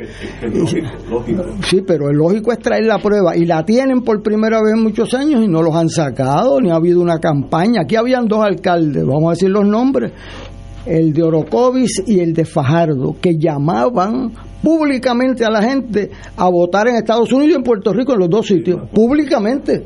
Y el Departamento de Justicia, muy bien, gracias. O sea, están anunciando un delito público, nada, nada. Entonces, pues, ¿qué vamos a esperar? Que venga el gobierno federal y lo llame. Entonces, eh, eh, y claro, hay una candidatura federal ahí, que es la de comisionado residente. Si me veo apretado, este, pero eh, eso no es como yo quiero que salgan las cosas. Vamos a dialogar para, porque esta cosa de poner un sistema donde el más jaiba el que se atreva a hacer más trampa, hacer que prevalezca, no es la mejor tradición puertorriqueña. Y el gobernador lo sabe. Si quiere hacer algo constructivo y ayudar a los a, que no tengan que pasar las dos horas el, día de las elecciones, vamos a ponerlos a votar antes, pero con garantía que tengan funcionarios de colegio, que los puedan llevar a una escuela sin fila. Eh, eh, pero el correo, yo quiero decir, si llegan allí, la vez pasada fueron 220 mil votos por correo. Si esta vez se duplica eso, no pudimos con 200 mil y ahora vas a llegar con el doble. No existe la estructura en la comisión. La comisión está. Pues tomará días, una semana. Bueno, y entonces los que lleguen por correo y no tengan la tarjeta, dos semanas. Este, o sea, eh, eh, yo veo muchas posibilidades de problemas y no soy yo el único que lo ve así. Y el estar implantando cambios tecnológicos en medio de este proceso, eh, Bausá lo dijo y yo lo digo hoy, eso invita a que aquí no se sepan los resultados de una elección cerrada por semanas. Y eso eh, nosotros hemos tenido mucha suerte en que no ha desencadenado incidentes violentos en el 1980 los incidentes de violencia que iban a haber los detuvimos los comisionados. Y yo siempre recuerdo la valentía y la integridad de Belaval porque en la comisión no se podía confiar y nosotros confiábamos más, eso es increíble, en el juicio de mi adversario que en el juicio de la comisión. Y yo por eso digo que hay que rendirle tributo y fui a su entierro, de hecho fui el único político que fui a su entierro porque señor Belaval mantuvo su palabra y podía equivocarse algo, pero la mantenía. Y eso es extraño. Él y yo acompañábamos a Ludmilla, y a la comisionada roja, para que no hubiera un incidente allá abajo. Este, y yo no quiero volver a esos tiempos, eso fue en el 80, hace 44 años. Y nosotros tenemos, superamos eso, nos pusimos de acuerdo los diferentes partidos. ¿Y por qué el gobernador que ganó con ese sistema quiere mantener lo que no funcionó? Eso es una pregunta que tiene nada más que una contestación. Quiere perpetuarse en el poder. en ese caos de llegar cientos de miles de votos en las últimas semanas antes de las elecciones por correo, ¿quién se beneficia? Yo no puedo decirle lo que va a pasar, pero todos los derechos requieren ser administrados. Si yo vengo y le digo vota por correo, pues tengo que tener una gente que cuente ese voto y unos términos que le permitan que el pueblo de Puerto Rico tenga resultado la noche de las elecciones. ¿Qué hicimos con el voto de los confinados y de los militares? Pues lo empezamos a contar tan pronto cierran los colegios en Puerto Rico para que estén todos dentro de la contabilidad y no pase como con la policía en el 80, que se contaron los votos una semana y media después de las elecciones y cambió el resultado. Y eso necesitan hablar con gente que tengan alguna experiencia y cuidado con la mecanización. Eso las máquinas se equivocan igual que los seres humanos. De hecho, las elecciones de Estados Unidos, el, el juez en uno de los jueces en un footnote dice las máquinas que se usaron en los precintos más ricos de la Florida tuvieron 1.5 votos nulos. Las máquinas más baratas, el punch card que se usó en los más pobres, tuvieron 4%. Y eso era menos que la distancia que decidió las elecciones. Y en Puerto Rico es .70 menos que ninguno de esos. Y entonces, pues las máquinas se equivocan. Y yo lo he demostrado aquí. Tú vienes y, no, y marcas en la cara de Pierluisi si quieres votar por él porque eres de X partido y como es en la cara, aunque está clara tu intención, la máquina lo cuenta a favor del que no quiso el elector, porque no marcaste el cuadrante. Cuando yo le enseño eso a la gente, dice, pero ¿cómo va a ser? Bueno, por eso es que se necesita revisar esas papeletas y con mucho cuidado. Si él gana por 100 mil votos o pierde por 100 mil votos, pues no hay problema. Pero ¿y si gana por 26, 29 votos como yo? Pues las máquinas no representan la no representan la voluntad del elector. Y eso esa ley ya ha sido declarada inconstitucional en tres ocasiones. Las tres que ha llegado al Supremo las ha declarado inconstitucional. El nombramiento del presidente el rating los nombres la voluntad del elector tres de tres lleva esa ley y no quieren revisarla y el gobernador lo único que le interesa es que voten por correo. ¿Por qué les interesa que voten por correo? Porque se va a formar aquí un bembé, un revolú cuando lleguen 100 mil papeletas allí no tengan la capacidad de administrarla y entonces en esa situación el que esté en el poder tiende a beneficiarse y eso es peligroso para Puerto Rico y no lo digo yo, lean lo que dijo Bausá ayer el excomisionado del PNP, o sea, cualquiera. Para los más jóvenes, ¿tú puedes refrescar la memoria quién es Bausa? Bueno, Ramón Bausa Escobar fue reclutado en 1979, una persona de muchos talentos, diseñó una una hoja de cotejo excelente de 45 años descontando unos votos y añadiendo otros que resultó muy bien después lamentablemente en el caso de los pibazos pues eh, allí los reclutó el gobernador Rosselló, igual que a Merello, que estaba en Argentina, ah, a Melesio, que estaba en Argentina, y vinieron allá a decir cosas que no eran correctas. Y eso, pues, lastimó una relación de mucho respeto en la comisión, y yo siempre he dicho aquí, la primera vez que nos pusimos de acuerdo en la ley, en 1982 y 83, el primer presidente de la comisión fue César Vázquez Díaz, miembro del PNP, abogado del PNP, y fue un presidente ejemplar, porque la principal cualidad que tiene que tener un buen presidente es integridad. ¿Y qué hizo César Vázquez Díaz? Para el recibo de los resultados de las elecciones, después de 1980 y Valencia, nombró a Charlie Ruiz Cox, vicepresidente del PIB, a cargo de los resultados.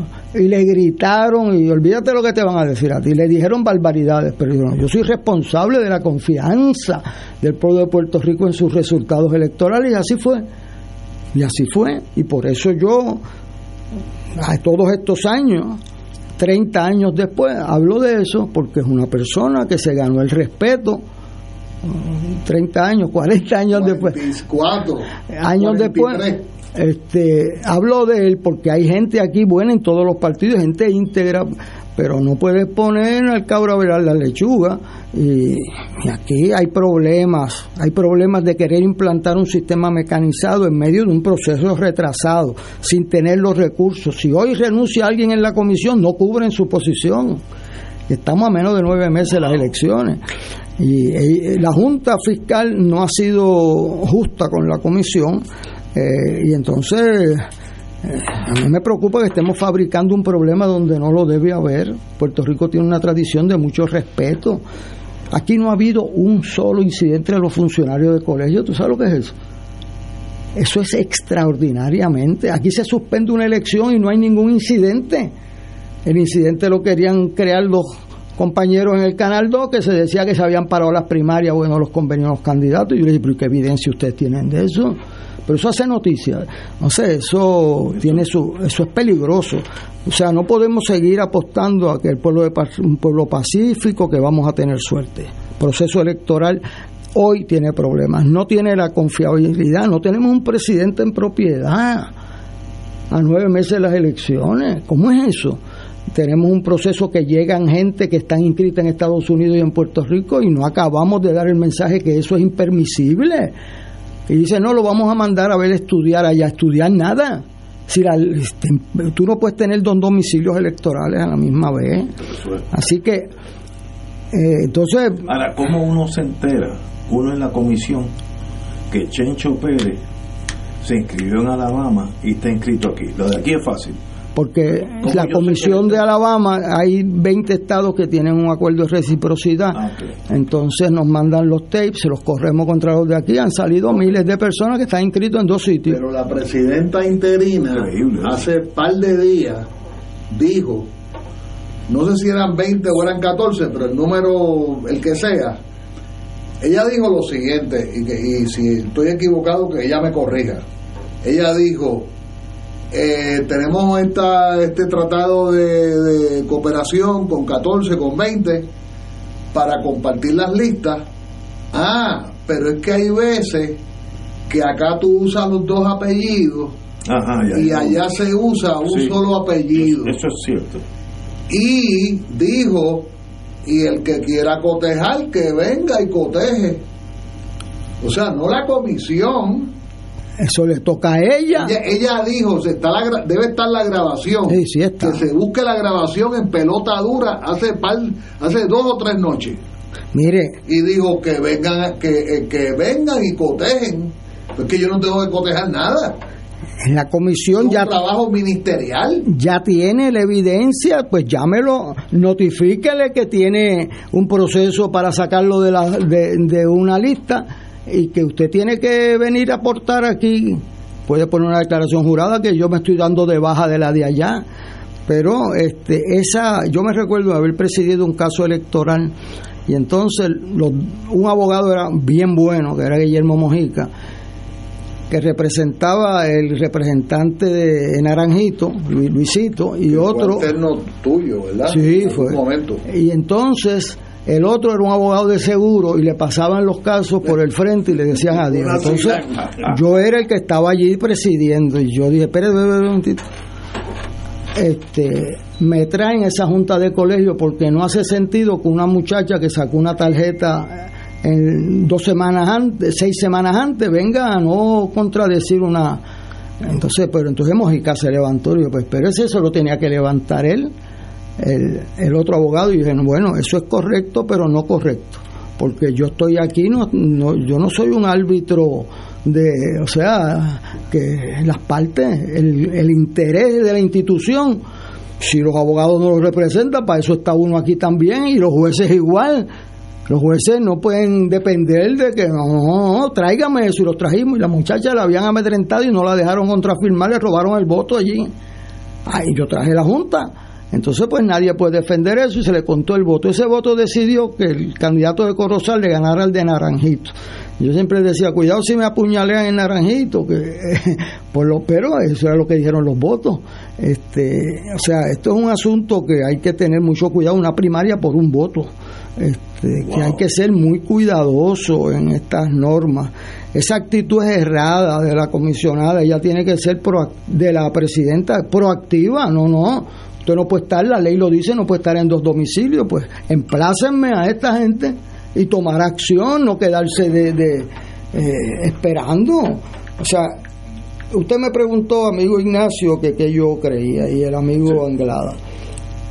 Yo creo que estamos a tiempo de corregir unos errores muy serios, pero no hay la voluntad, ni hay los mecanismos de diálogo. ¿Cómo es posible que el gobernador no quiera reunirse con el 67% del electorado que no votó por él? Eso es insostenible. Y en una democracia los votos merecen ser contados en la justa medida en que fue la voluntad del elector, no de ninguna otra forma, no el que sepa tumbar votos por ahí. Este, y esa es la mejor tradición puertorriqueña, eh, la de Leopoldo Figueroa, la de Genio Belaval, la de César Vázquez. Eh, o sea, esa es la tradición de, de, Muñoz Marín y Leopoldo, que eran miembros de la comisión, y, nosotros tenemos que honrar las mejores tradiciones, no las peores. ¿Tú esperas el mismo número de votos por correo? No, yo espero muchos más. ¿Ah, más? Claro, porque ese voto por correo se expandió a los 60 años a semanas de las elecciones. Ahora se está expandiendo nueve meses antes y va a usarse en las primarias, así que no tengo duda que va a haber más eh, en las elecciones. En las primarias, pues no sé, pero en las elecciones va a haber muchos votos. esos votos por correo llegan a la Comisión Estatal de Elecciones. Esto es como un warehouse. Bueno, la presunción es que llegan. Si vamos a asumir que llegan 200 mil, 300 mil. ¿Se abren el día de las elecciones? Se pueden abrir, vienen dos sobres. Se, pueden ir abriendo para cotejar que ese elector tenga, según van llegando, que esté correcto. Que esté correcto y si haya un problema, pues se le puede atender. Pero entonces, luego que se coteja que tiene todos los documentos, se deposita en una urna por precinto. Aquí, por esas cosas que pasaron, se depositaron en esas urnas que entonces son anónimos y no tiene forma, antes de cotejar. ¿Y usted sabe cuántos se declinaron? Cero porque no hubo tiempo de cotejar. Entonces, ese es el caos. Entonces, o sea, esas cosas no pueden ser así. Y, o sea, entonces hubo 12.000 peticiones en el precinto 2 que no se tramitaron. 12.000 peticiones. Entre ellos la, la esposa de la, la cuñada de un juez federal y no se tramitaron, entonces me dijeron, no, llévela ahí al coliseo que entonces ha dejado votar. Y dije que no, pues si la señora está encamada, caramba, por eso es que está pidiendo el voto por correo y no lo tramitaron y no se ha metido a nadie preso ni se ha procesado a nadie. O sea, esa impunidad del sistema electoral de que el que la hace y se sale con la ciudad después cae en el olvido, le ha hecho mucho daño a Puerto Rico. Por eso hizo una conferencia de prensa ayer, la impunidad de lo que pasa mal eh, en todo Puerto Rico es una invitación a la repetición. Eh, tú hiciste un comunicado de prensa que yo lo, leí y te eh, apunté a que debiéramos hablar de eso. un legado vital amenazando por la, amenazado por la impunidad. Entra en los detallitos, que es interesantísimo. Hace 50 años al sentado, a un gobernador de Puerto Rico se le presentó la oportunidad de dar un ejemplo. Rafael Hernández Colón firmó la ley electoral número 13, el, número 1, el 13 de febrero del 74. El Tribunal Electoral. Y esa es la ley que impedía los anuncios del gobierno a menos que tuvieran aprobación previa por el Tribunal Electoral. Cuando esa disposición se le trajo yo estaba en ese comité, yo era un muchacho, 26 años. Este, a Hernández Colón donde estaba prohibido de julio primero en ese proyecto a noviembre, el día de las elecciones. ¿Y sabe lo que hizo Hernández Colón? Tachó julio y puso enero. O sea, se autolimitó seis meses más. Eso de que todos los políticos son iguales, eso no es cierto. Y entonces ahora tenemos la situación que el gobernador parece que le llegó una información de que no estaba bien en las encuestas o lo que fuera y desarrolló una campaña que el pobre Ignacio la ha tenido que soportar todos los miércoles aquí. Yo traía el nuevo día y le decía, Ignacio, ¿cuántos anuncios del gobernador aquí? Con, arriba, con el lema de campaña de él, yo le traje aquí los anuncios para refrescarle la memoria al testigo. Cierto, este, con el anuncio haciendo que las cosas pasen. Cinco retratos del gobernador y eso eh, tiene el pleno derecho a hacer eso el gobernador, pero pagarlo con sus chavos de campaña. Esta es una de las ocasiones donde una campaña millonaria le factura los, sus anuncios a los pobres de Puerto Rico que pagan IBU, a los pensionados, a los desempleados. Y eso, esto es una campaña millonaria. Tiene derecho a hacer eso el gobernador, pero pagarlo con sus chavos de campaña. Esta es una de las ocasiones donde una campaña millonaria le factura los, sus anuncios a los pobres de Puerto Rico que pagan IBU, a los pensionados, a los desempleados. Y eso, esto es una campaña millonaria. Parece que no quiere que lea eso. No, deja que lleguemos al capítulo de Luma para que vea cómo. Este, y aquí están, yo les traje aquí. Entonces, ¿qué pasa? Esto se llama, esto que sí que lo conocen ustedes que nos escuchan. Van a una agencia y le dicen, a los radicamos aquí. La agencia se tarda mes y medio en decir que no tiene jurisdicción. Pero los anuncios siguieron, siguieron pasando millones de dólares en anuncios con fondos públicos. Y entonces se lo llevan al tribunal en noviembre y el juez decide el 30 de enero que ya es académico. Pero sí, claro, si lo dejaron. Eso es como cuando usted va a un centro de gobierno y le dice, no, no, el que tiene que ver con esto es el registro demográfico. Y usted va al registro demográfico, no, no, el que tiene que ver esto es el Departamento de Salud. Y no, no, esto es la universidad que estaba a cargo de Cuando llega a la universidad, ah, son las 5 de la tarde, véngase, cuatro y media, véngase mañana. Eso mismo, pero lo que pasa es que aquí se está envuelto la, la igualdad de las elecciones. Pero, y, y eso no se puede challenge. Eh, eh, sí, en los tribunales. Entonces, ¿cuándo se decide eso? Pues la otra vez yo lo llevé en el 95 y lo decidieron en diciembre. Y dijeron, pues en las próximas dos semanas no se pueden aprobar eso. En otro dijeron, me bajan ese anuncio político del Departamento de Educación luego de las elecciones, si eso era para las elecciones. este, o sea que el método judicial tiene unos límites, tiene unas funciones con toda la honorabilidad que le merece la presunción de ser juez. Este, y, pero es, tiene unos términos que no se ajustan a la realidad política del país. Entonces, por eso fue que Hernández Colón propuso el que tuvieran la aprobación previa. No porque varíen los términos, porque la constitución es clara, tú no puedes usar fondos públicos para fines políticos, para fines privados. Entonces, eh, eso ha funcionado bastante bien eh, en Puerto Rico, la veda electoral, pero la veda constitucional se han burlado de ella con impunidad. ¿Y qué pasa? Que el gobierno que sale beneficiado de eso no se va a procesar el mismo. Ya el efecto lo tuvo. Te dan un regaño, pues mil anuncios por un regaño, es un negocio. Sí, si gano, pues gano. Ay, si gano, gano. Entonces ahora a mí me saltó eh, la vista porque entonces empezó la veda electoral y el presidente de la comisión, de la, el contralor electoral, que es una persona que yo he reconocido y que le hemos apoyado, primero se tardó mes y medio y decía que no le iba a atender un caso. Y ahora acaba de aprobar un anuncio que supuestamente, sin consultar a la Junta de Anuncios del Contralor, que solamente se permite en casos de emergencia y aquí no hay ninguna emergencia y se lo aprobó solito. Y fíjate que haciendo que las cosas pasen y así se hace, tiene su ritmo porque es parte de la misma campaña. Y yo, eh, lleva dos strikes el, Contralor, o sea, así no se hace eso. este Y me sorprendió que él aprobara eso, que no lo sometiera a la Junta de Anuncios. Y por eso me vio obligado ayer a hacer la conferencia de prensa para decirle, mire, mis estudiantes creen que todos los políticos son iguales. Aquí tienen un ejemplo del gobernador Hernández Colón autolimitándose. Y aquí tienen un ejemplo del gobernador Pierluisi, igual que hizo Rosello Padre, tratando de gastar los anuncios políticos y pagarlos con los fondos del gobierno de Puerto Rico. Y eso el Supremo debe acabar con esa impunidad. Pero si te dan un regaño, pues un negocio. Ahora, si le dicen tienes que devolver dos millones de pesos, ah, tiene, pues eso, pero tienen que buscar remedios efectivos.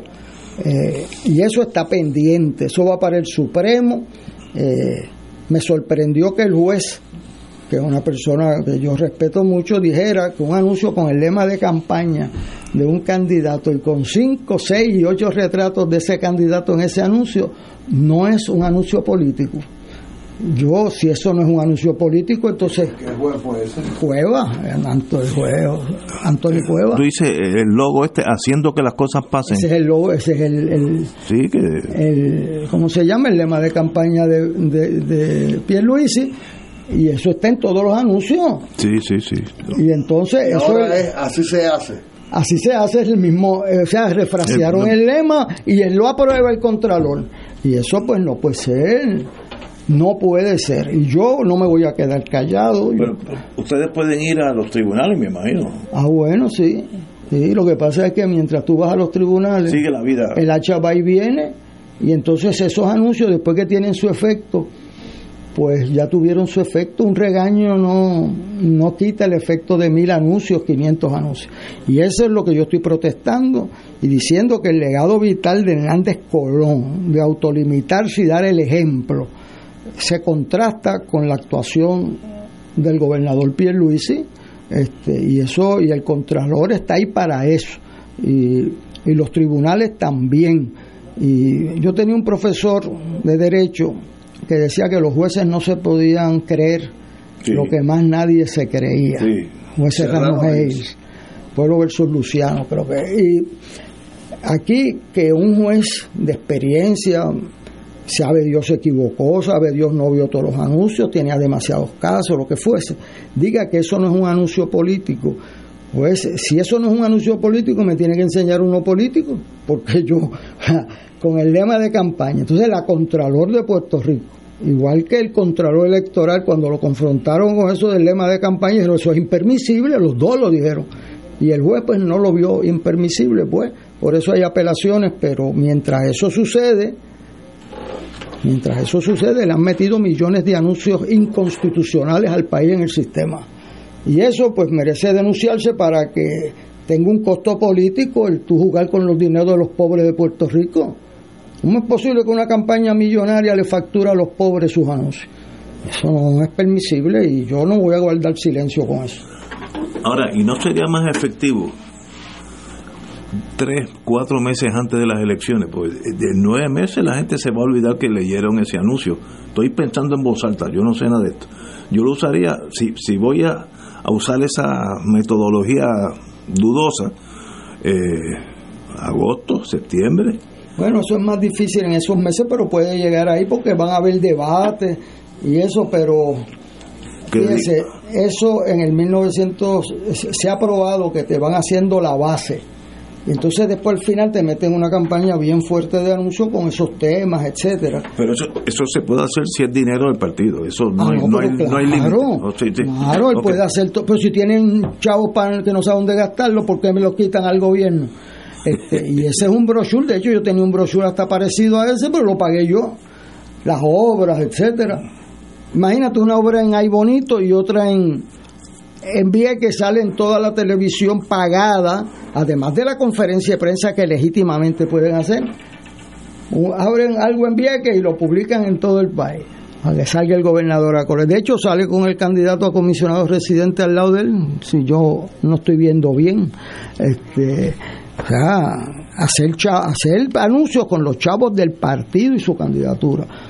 Tiene pleno derecho a eso. Con los chavos del pueblo, no. No. Y entonces Puerto Rico dio el ejemplo al mundo.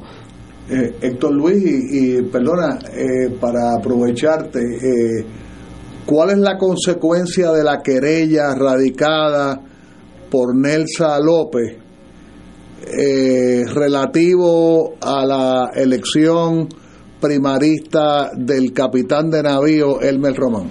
Bueno, ahí alguien mintió, falsificó una firma y se tiene el nombre que tiene tres casos más. Una persona que es un empleado público, eh, que de hecho dio tres donaciones el mismo día, siendo un empleado público de 250 pesos, un empleado bien remunerado ese. Este, eh, así que eso yo creo que esa no la van a poder tapar y hay más casos. Hay más casos. Pero, pero, ¿qué pasa? Y eso constituye, creo yo, un delito, Delito. federal que se llama Identity Theft, que las guías de sentencia no aplican, aplica el Código Penal de los Estados Unidos para una pena fija de dos años de cárcel federal. Ahí no hay guías de sentencia, no hay probatoria. Y Tienes razón, Rafi, porque la candidatura en que se radicó eso es una candidatura federal. Sí, sí, la de comisionado. Eh, y eso yo creo que por esa situación, además que es un ejemplo de que no puedes estar firmando papeles de embuste. En el caso de Aguadilla firmaron cinco declaraciones juradas de embuste y, y el Departamento de Justicia dijo que no había evidencia suficiente. Yo no sé. Estaban en los nueve días libres. Estaban en los nueve días que cuestan 58 millones de pesos, dijo la Junta Fiscal. Entonces uno dice, ¿por qué la Junta Fiscal existe? Bueno, porque tenemos aquí a los funcionarios públicos diciendo que nueve días libres no tiene impacto fiscal y la Junta dijo, tiene nada más que 58 millones, que le den un millón a... ¿Por los nueve días o por cada día? No, no, los nueve Pero días. El, el, el yo falsificar una firma eh, para poner, vamos a decir que, eh, como el caso esto de Nel, Nel- Nelsa López. Nelsa, eh, eso es un delito. Pero claro que es un delito. un, es un delito múltiple. Pero ¿y por qué ya no, no, no sé si debiera estar en, en la Secretaría de Justicia? Si ella dice que esa no es su firma, ella le dice que esa no es su firma, si ella endosa debería a, a estar Pablo. en el, en, en el Departamento de Justicia es perder el tiempo porque se van a las cuatro y media y hay nueve días libres adicionales. Pero se lo deberían dar al FBI. pero Al FBI. Y hay otro caso Pero de otro ya- candidato igual. y debe ser fácil de probar, porque eso dice dónde votaste, quién Bueno, por eso es allí. que yo digo que es fácil de probar aquí, aquí cerquita. en la Chaldón.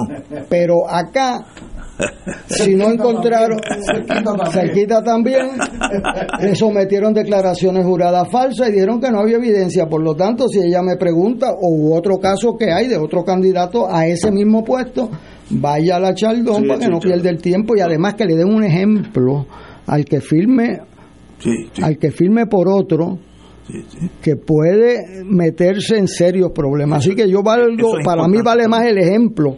Sí, eso es muy importante. Vamos a una pausa.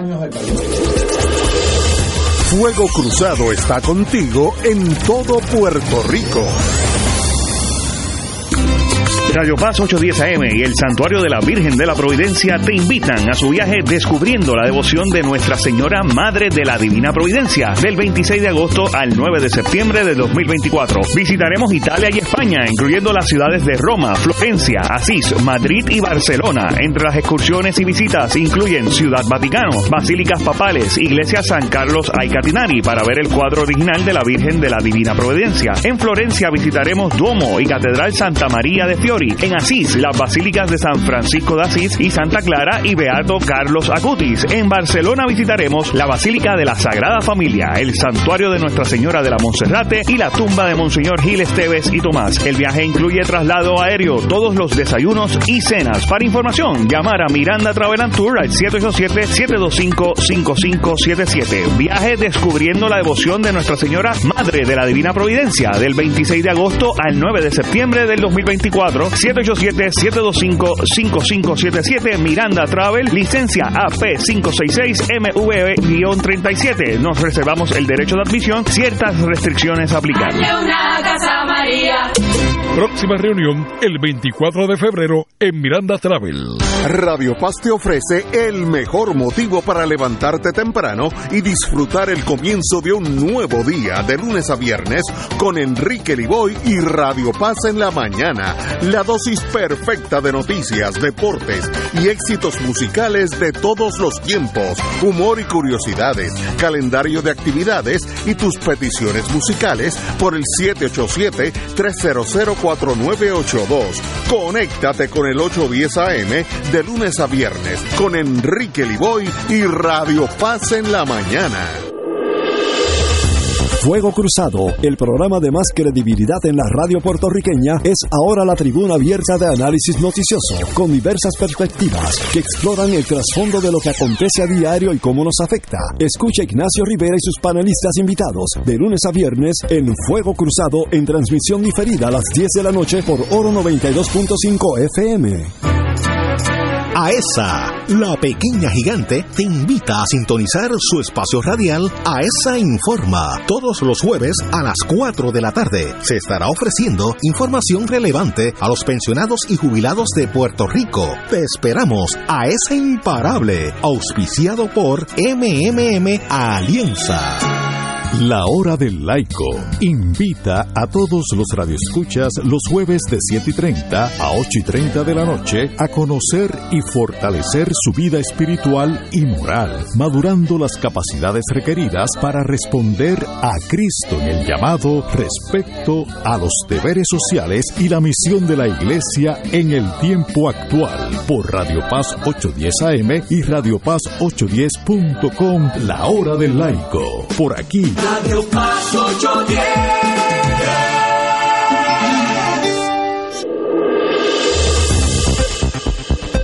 Y ahora continúa Fuego Cruzado.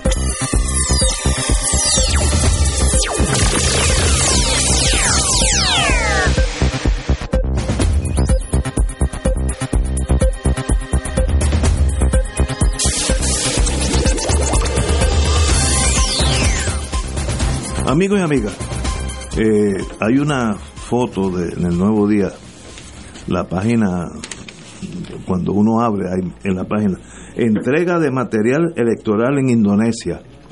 Y hay una caravana de gente subiendo una montaña sin carretera al pelado, con dos, tres cajas, no, más seis cajas, hay dos motoras, eh, seis cajas de papeleta. Eso es querer que llegue el voto a la montaña, a la montaña, un sitio inhóspito, difícil, y esa gente están eh, ayudando a la motora a subir, porque están tocando con los pies la, tierra. Y qué bueno que haya ese espíritu. Oh, sí, sí. Qué bueno. No, y mira, el espíritu de los funcionarios, eh, de los funcionarios en Puerto Rico, de, de como sea, de funcionarios electorales que llegan allí a las 7 de la mañana y están todo el día. A las 5 de la mañana no tiene que estar ya despierto y medio desayunado, por lo menos. Y entonces, después que estás allí, a veces no llegan las papeletas, compadre. Y, y, no te puedes, no, no, te quieres ir hasta que tengas tu informe de... Mi esposa fue funcionaria de colegio y fue en el carro del señor del PNP a entregar las papeletas en el cuartel de la policía, que era donde se entregaban antes, yo objeté eso y ahora se entregan en, un centro que controla la Comisión Estatal de Elecciones. O sea, esos funcionarios son un ejemplo de democracia y de civismo increíble y no cobran un centavo.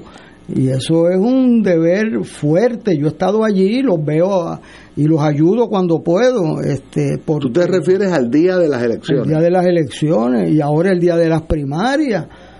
Eso es un ejemplo de patriotismo puertorriqueño. En otros sitios le pagan 300 pesos al día, que si aquí no. Y, eso hay que destacar también, igual que los maestros buenos, igual que los funcionarios, eh, igual que la gente decente en todos los partidos, tienen que luchar porque los bandidos no se apoderen del sistema electoral de Puerto Rico. Eso es un ejemplo. En la India mueven las elecciones por semana estas semanas en esto y las ah, mueven. Para cubrir el, porque el país se mueven. Y hay tanto, 1.4 billones de personas, imagínate.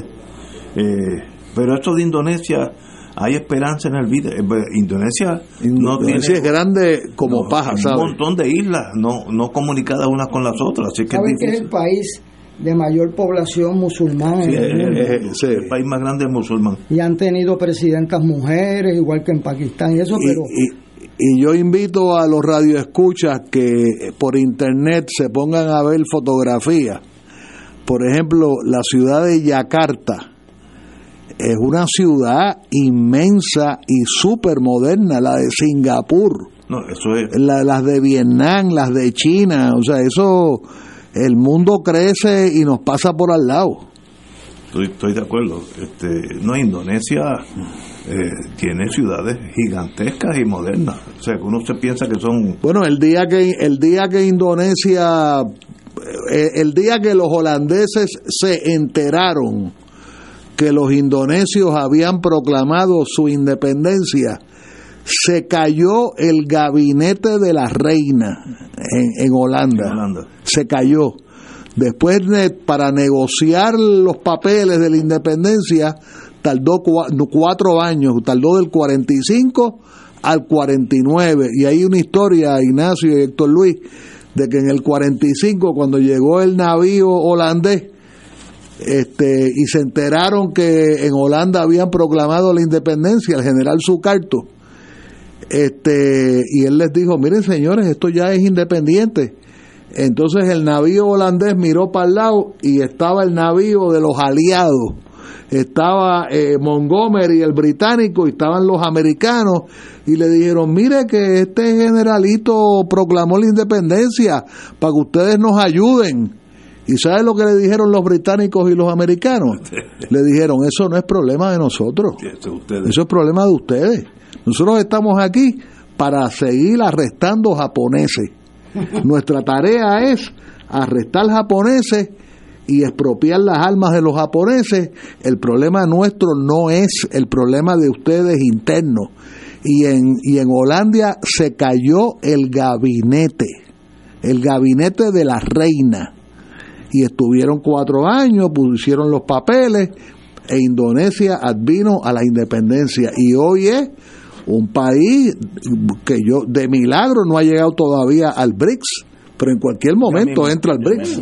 En cualquier momento. Oye, ay, ustedes, ustedes que son abogados, llevarían... Pero tú dices ustedes y tú eres el yo- papá de, de- de- Pero ustedes llevarían un caso así, pedirle a los tribunales, todavía están a nivel eh, tal vez apelativo, que se equivocó el tribunal de instancia en Nueva York porque no sostuvo la, la, la indicación del presidente Trump que él es tiene absoluta inmunidad a todo lo que él haga mientras es presidente eh, cosa que es un absurdo que pero ha llegado hasta el circuito en otras palabras él dice que si él kill somebody en Manhattan delante de todo el mundo como es presidente no lo ponga a hacer nada Y este pero eso es ante el circuito federal. Sí, circuito federal. El segundo circuito. El circuito fue unánime, No, pero- con nombramientos de todo, o sea, de diferentes presidentes, unánime, que eso no es una decisión. ahora está ante el Supremo centavo. en la revisión Eh, eso no tiene. Pero él dice que tiene inmunidad absoluta. En otras palabras, vamos a pegarle fuego a Manhattan. Pues pegarle fuego, matamos 12 millones de, de no- no- neoyorquinos, pero yo soy presidente. Yo Digo, me ¿cómo- leí la opinión muy bien hecha, la opinión. Pero Larga, ¿cómo? 57 páginas. Pero, no tiene un break. Lo que pasa es que la teoría de Trump es llevar muchos casos porque algunos él piensa que le van a decidir a favor. Entonces este le deciden en contra, pero me debes una. Es la teoría de él. Pero eh, el problema que hay en Estados Unidos muy serio es que Trump frente a Biden, eh, todas las encuestas están diciendo que le gana. Pero la, la pregunta que yo hago es por qué Biden no se hace a un lado y no deja entrar a, a la esposa de Obama. O la vicepresidenta. Pero la California. vicepresidenta está media Bueno, fundida. le dieron misiones imposibles, claro. Pero cualquiera es mejor que Biden. Biden está ya senil. No, el problema es que eso no mejora. No, no, se va a poner peor. Por eso, entonces, el, fi- un fiscal que hay que tener le dijo eso, que él vale un viejito buena gente, este, pero que no tiene problemas de memoria. Entonces, eso es un asunto documentado muy difícil, porque eso, o sea, Hace unos días Rafi, porque nadie yo creo que se lo ha dicho de frente, así que tú le puedes, o sea, ¿cómo tú vas a tener un presidente que tiene problemas de memoria? Hace falta un, un neurólogo y una tomografía, un CT scan, y que el neurólogo lea el CT scan, es así de complicado es. Y el CT scan no perdona. Y el MRI te pone te dice el que se le están muriendo, sí, por que se eso. le están muriendo las neuronas. Por eso te dice la parte blanca, la parte negra, y te dice este es tu cerebro. Y, Se está y- pues claro. por mala memoria que ese maestro tenga, no es algo más que mala memoria, porque él dijo que se iba a reunir con en México por el problema de la frontera y que el presidente Sisi, que es el de Egipto, lo mezcló con el de México, que es López Obrador. O sea, eso no es memoria, es que está senil, está mezclando Egipto con, con México. Está comenzando la senilidad. No, no, no, no. Lo, lo mejor que tiene Trump es el adversario. Con, ese, con ese adversario puede ganar las elecciones. Puede ganar las elecciones porque yo y una muchacha que había votado por Biden diciendo, pero mire, yo no puedo votar por él porque ese señor va y se confunde en una negociación. Este, y vende a Rhode Island. o, como, o como Reagan que se durmió en una reunión de National Security Council y el, el líder de la CIA que le había dado un stroke que no se entendía, se durmió y cuando despertado después que ya él se había dicho para dónde iban y para dónde iban, aprobado y la gente pues, durmió, estuvo durmiendo toda la hora y se levantó aprobado. O sea, yo lo siento muchísimo, pero Biden no debe volver a correr. Eso es, eso es una ofensa a, la gente de Estados Unidos y está poniendo en peligro la democracia americana en manos de un inescrupuloso por él insistir en lo que si nadie se lo había dicho, pues se lo debieron haber dicho hace rato. Yo lo he visto irse en blanco. Sí, se queda así. Ignacio, perdona a Héctor Luis que interrumpa y a Ignacio. Se me quedó algo ayer que tiene que ver con el Cano, el, el ex alcalde de, Cataño. Con este asunto que pasó antes de anoche, eh, la masacre esta en Tuabaja, yo creo que nadie ha dicho algo que es pertinente este señor está bajo fianza y con este incidente que ocurrió antes de anoche, vamos a suponer que él no tenga ninguna culpa, que no fuera contra él. Yo estoy seguro, seguro, que el oficial de probatoria y el fiscal del caso y el magistrado del caso tienen que estar pensando qué hacemos con alguien que está en fianza que acaba de sufrir esta experiencia. ¿Cuál es la contesta? La contesta es, vamos a guardarlo. Tú lo guardas y no le va a pasar nada en la cárcel. Hay tres alternativas. O no haces nada, cuatro alternativas. O no haces nada. Número dos, lo metes en una media casa, que en el caso de Puerto Rico es la Fernández Junco, al lado de donde era la Interamericana, que todo el mundo sabe dónde es, y hay una puerta de salida, una puerta de entrada. Número tres, lo sacas de Puerto Rico, escoltado, y lo metes en una ciudad donde haya un familiar o lo que sea. O número cuatro, lo guardas. Y no es nada en contra de él, es sencillamente, tú estás en fianza y antes de anoche ocurrieron unos eventos en, en, en Baja pertinentes que tienen que ver con una propiedad tuya y que tu hermano está entre la vida y la muerte y yo como soy el magistrado, como soy el fiscal, como soy el oficial probatorio, la contestación es guardarte. Yo te quito la fianza, no de mala fe, te la quito de buena fe, entre comillas, y te dejó guardado. Y en una celda en Guainabo no te va a pasar nada. Eso nadie que yo sepa lo ha dicho. Yo lo he visto ocurrir en casos parecidos. No idénticos, porque nunca dos casos son idénticos, pero en casos de cierta similaridad el sistema lo que te dice es, protégelo. Tú estás en fianza, tú estás en probatoria, tú estás esperando sentencia, yo te guardo, tranquilito. Y aquí no ha pasado nada. Pero tú no dejas a alguien en fianza. La noticia hoy es que, que el coronel lo va a entrevistar. Ese no es, ese no es el issue. Ah, que el juez mandó a confiscar cinco relojes. Esa no es la portada. La portada es la probabilidad de que lo guardes. Oh, Esa es la portada. Bueno, yo quería repetir que mañana a las 10 de la mañana en el Capitolio se va a presentar el libro de don Miguel Hernández Agosto. Es abierta al público eh, y allí pues lo podrán eh, comprar. Él, eh, ese libro trae unos comentarios inéditos que nunca se han discutido de lo que pasó en Argentina, de las relaciones con Hernández Colón, etcétera de su juventud y es una joya eh, en términos de, de, la información tan valiosa para los puertorriqueños del Cerro Maravilla, como él eh, creía que no había pasado nada y se fue convenciendo poco a poco y cuáles fueron los incidentes clave. Así que mañana a las 10 de la mañana estaremos allí para ir abierto al público. En el Capitolio. En el Capitolio. Wow extraordinario. Eh, bueno, amigos míos, tenemos ya que irnos. Este, ha sido un privilegio estar aquí. Se nos activó en Estados Unidos, está el loco Joco. Una señora entra con su hijo, con su hijo, y un M16 empieza a matar gente. En una iglesia, en una iglesia, en Texas. Sí, sí, en Texas. Pues la mataron e hirieron a su hijo un tiro en la cabeza, la policía. Así que imagínate qué clase de desgracia. Esa señora tiene que estar arrematada y loca. ¿Y cómo ese, esa loca tiene un M16? Eso no, no me lo explico. El, no lo explica. el derecho a portar armas. Y escuché, no Ignacio. M16. Y escuché. No, puede ser AK-47. No, también. Y, y, y escuché. Eh, escuché, Ignacio, que el NRA está camino, está bajando financieramente y hay problemas de, de quiebra económica de la empresa de NRA para, para discutirlo otro día.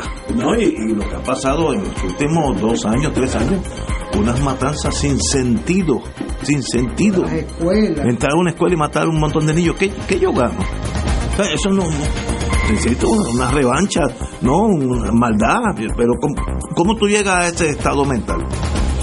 Y por eso, yo si fuera. Y los que somos abuelos estamos pensando sí, en nuestros yo, nietos. Sí, yo que los tengo por allá, cada vez que hay algo, yo miro los estados a ver si. Yo tengo cuatro estados los que, que, tengo que velar. Y este en Texas, allí viven dos de mis nietos. Eh, y uno se asusta y se, se, Entonces, en una iglesia, no estoy hablando que fue un cafetín a las 3 de la mañana, un barrio de mala muerte. No, no, en una iglesia de día. Pues no hay seguridad y nadie tiene derecho, mi tesis, bajo la segunda enmienda, a rifles automáticos. No, eso, cuando escribieron, escribieron esa segunda enmienda, nadie pensó que no había armas automáticas. No existían lo que es la No, no, no, no existían. Señores, tenemos que irnos, así que será hasta mañana jueves. Muchas gracias, Ignacio. Mucho gusto en saludarte, Héctor Luis. Igual. Hasta mañana.